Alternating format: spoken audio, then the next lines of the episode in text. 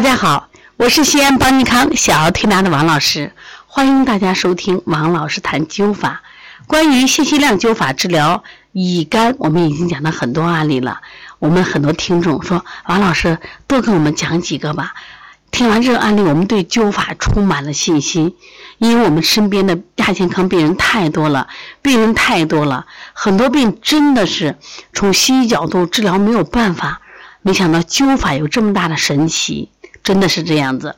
我们继续再分享治疗乙肝。这是一位患者来的信，说：“谢老您好，蒙会经方非常感谢。我患慢性肝炎，经灸治已两见良效，全躯之恩没齿不忘。我今年刚过不惑。”一九八一年曾患急性黄疸性肝炎，治疗半年后肝功能恢复正常。一九八六年八月份，就五年之后，肝区开始不适，经诊断为肝炎复发，但症状不太明显。吃了护肝片、维生素 C、疏肝健胃丸等无效。到了九月份，症状明显加重，再次到医院做肝功、做超声波，诊断为慢性的乙型肝炎。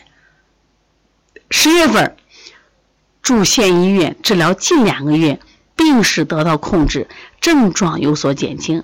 以后呢，又吃了中药一百多剂，肝功能虽异常，比以前有所好转，病势呢呈徘徊不前的状态。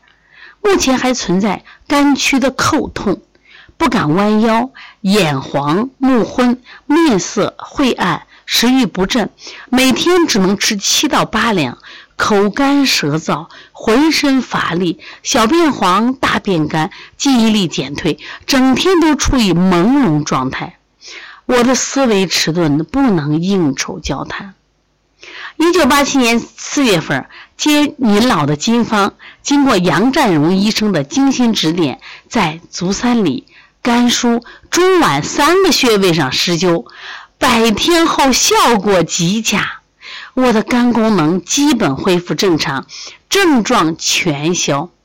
现在将灸日前肝功能化验结果及症状情况附上，供您老参考。他给到的是原阳县防疫站一九八七年四月二十五号化验结果，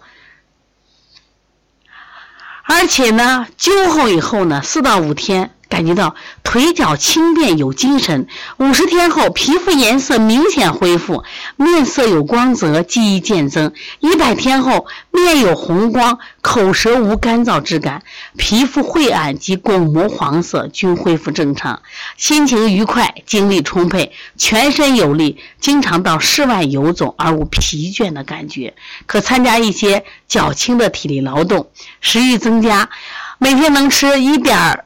就是一斤半的主食，大小便也正常，记忆力好转，思维也敏准敏捷，能处理单位的事务了。我现在啊，这个肝区叩痛消失了，可以自由的仰卧转侧而无痛苦感，将要正式上班工作。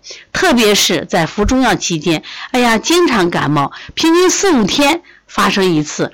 自从施灸以后，从无感觉，大恩不当言谢。蒙您老赐方，下引谢言科介绍杨医生教灸法得全躯体，我将衔环接草，难报万一，肯再次金方，以求早日痊愈。遥祝金安，何某，河南省原阳县南关，一九八七年八月二十日。这个核心患者经四个月的灸疗就取得了明显效果，又让他继续间断施灸了七到八个月，以巩固疗效。他从青年时代就是嗜酒癖，患病以后用灸法临床治愈。他后来呢就是遵医嘱忌酒两三年，便以为一切正常，彻底治愈了。后来慢慢又开始喝，一点点开始喝，从一百毫升喝到这个五百毫升，而且最喜欢这种烈性倒白干，百劝不听到。零二年四到五月份，四到五月份自觉肝区胀痛，经 B 超、CT 检查，肝癌肿瘤已如鹅卵大，治疗无效，九月病故，年仅六十岁。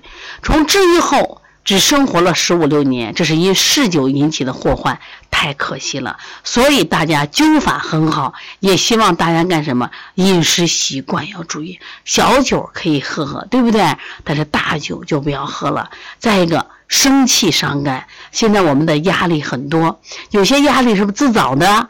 看人家家有别墅，自己没有，嗯，心烦；看人家开宝马奔驰，自己没有，自己嫉妒。那这种心情，包括给孩子的内卷，会导致你的肝的压力增加，那也会引起各种疾病。所以说，第一个我们要保持好心情，不要给自己过分的压力，努力工作就可以了，对不对？因为每个人的天赋和这个所处的环境不同。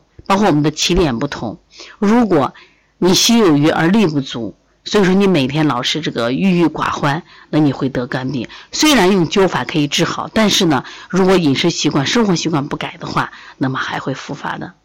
希望大家爱上灸，让自己每天灸起来，让灸给我们增加免疫力，让灸能带来我们身体元气满满，让我们每天都快乐。